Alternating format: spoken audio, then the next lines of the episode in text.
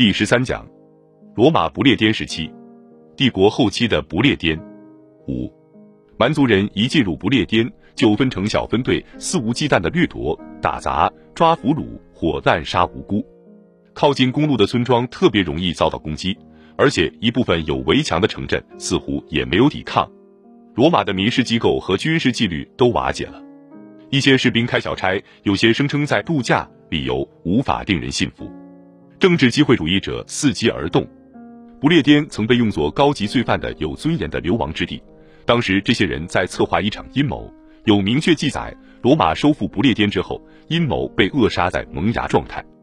但也有一些证据表明，不列颠教区已从四个行省变成五个行省的一个行省，暂时落入叛乱分子的手中。为了应对蛮族入侵。瓦伦提尼安派遣了一支小而强大的精锐部队——特遣部队，指挥官是狄奥多西 （Theodosius），他是后来的格拉提安 （Gratian） 皇帝的父亲和狄奥多西大帝 （Theodosius the Great） 的祖父。在君士坦斯一世当政期间，狄奥多西自己的父亲曾是不列颠的一名伯爵司令。这种特遣部队已经成为帝国晚期处理紧急情况的常用手段。特遣部队至少出征过不列颠一次，公元三百六十年，也可能不止一次。这个时期的特遣部队通常由野战军组成。从公元四世纪末开始，越来越多的蛮族战团，甚至整个部落，在自己的国王的率领下加入了罗马军队。此后的特遣队往往由正规部队和蛮族盟友混合组成，有时为了某一次战役或军事行动。罗马与蛮族会单独签订合作协议。随着公元四世纪军事惯例不断发展，到了公元五世纪，蛮族不再像来自外太空的一群敌对外星人，而是变得司空见惯。为了平息内部叛乱，罗马经常雇佣蛮族战士来对抗其他蛮族，甚至参与罗马内战。狄奥多西的战争和随后的不列颠重建似乎既辉煌又彻底，伦敦的压力得到大大缓解。狄奥多西重新集结边防军，赦免逃兵，并重建了一支精锐的军队。陆地上的各支蛮族被各个击破，撒克逊人在海上吃了败仗。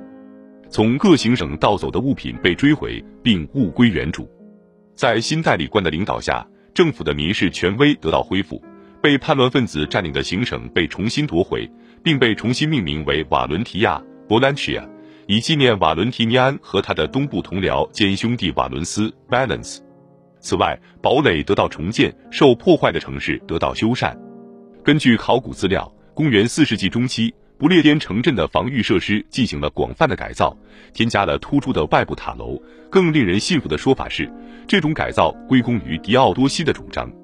不过，从五花八门的设计和布局可以看出，地方议员也承担了改造的费用和责任。然而，投入使用的往往是四周的城墙。这一事实对于了解公元四世纪中后期城镇的状况具有十分重要的意义。这么厚的围墙不可能仅仅为了军事要塞的防护，或是作为危险时期为逃难的农村人口提供的避难所。这些永久性的工事说明里面有值得保护的东西。有些人认为不列颠的城镇在公元三百五十年前后已经完蛋了。我们如何解释呢？有种心照不宣的假设。认为公元四世纪的城镇与公元两世纪的差不多，这种假设明显有误。当然，我们必须谨慎，不要预先假设所有城镇都以同样的方式发生变化。然而，中央政府搜刮了市政财政，导致市议员们怠政懒政。在此背景下，公共的民用建筑的腐朽或废弃并不令人惊讶。公元四世纪的立法一再试图阻止承担世袭纳税义务的阶级成员搬离城镇。而社会地位更高的阶层却免于市政义务，迅速扩张的官僚阶层是社会中的新元素，我们应该关注一下这群人的情况。五位总督、他们的工作人员、家属、警卫及与他们有关系的许多人都需要住房。臃肿的政府机构里还有许多其他官员，他们都需要大量的政府津贴来维持浮华的生活方式。罗马宫廷穷奢极欲，这种欲望向下渗透到每一个阶层。公元四世纪的省府，如曾经是普通城市的特里尔或阿尔勒 （Als），划拨出大面积土地用来建造宫殿和其他相关的官方建筑。我们可以推测，这种情景同样发生在不列颠的许多城镇，只是规模小一些而已。事实上，考古资料显示，不列颠的很多地方性大城镇有着与伦敦和卡马森不同的建筑。圣奥尔本斯的城镇发展一直持续到公元五世纪中叶，罗克斯特 （Roxeter） 也是如此，只是风格不同。考古发掘显示，这一时期的城里有很多耕作过的开阔地，由此我们似乎可以看到新式建筑的花园和地面，而非衰败的废弃建筑遗迹。事实上，根据考古资料，我们可以合理的推测，至少在伦敦和约克，皇帝会时不时的巡幸这两个地方。我们有理由认为。狄奥多西时期的恢复非常成功，考古证据显示，许多别墅有人继续居住，其中一些被扩建，另一些是完全新建的。直到罗马统治结束，哈德良长城一直由罗马军占领，只不过单支边防军的规模比以前更小了。东北海岸还建立了一个新的信号站系统，许多产业的发展被公元三百六十七年的战争打断。但是战后其发展模式有了许多变化，体现了不列颠的活力和新趋势。毫不奇怪，一些异教的宗教场所消失了，但另一些仍在继续使用。还有一些在公元四世纪末转变了用途，有些可能变成了基督教的场所。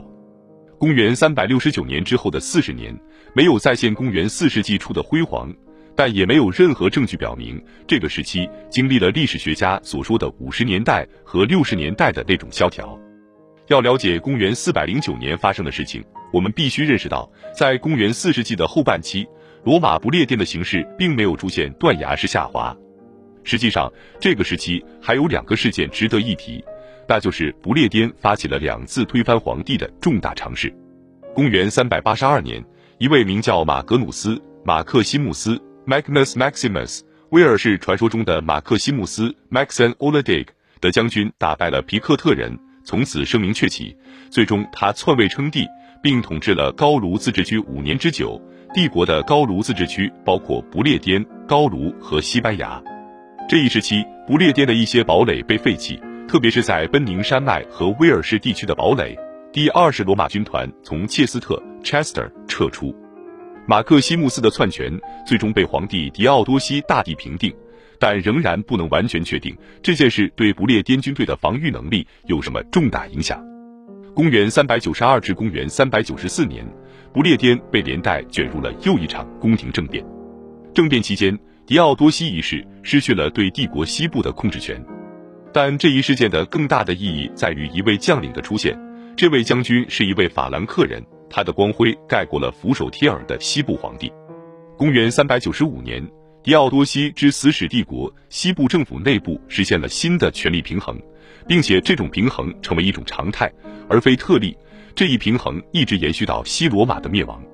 狄奥多西的两个儿子共同继位，西部归霍诺里乌斯 （Honorius），东部归阿卡迪乌斯 （Arcadius），由此开启了帝国西部政府和东部政府从根本上分化的时期。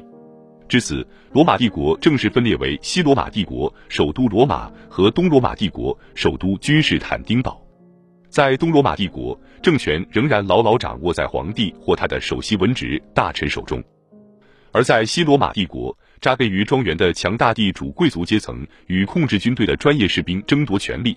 大约七十五年后，这两个派别都得出结论：他们可以在没有皇帝的情况下管理西罗马。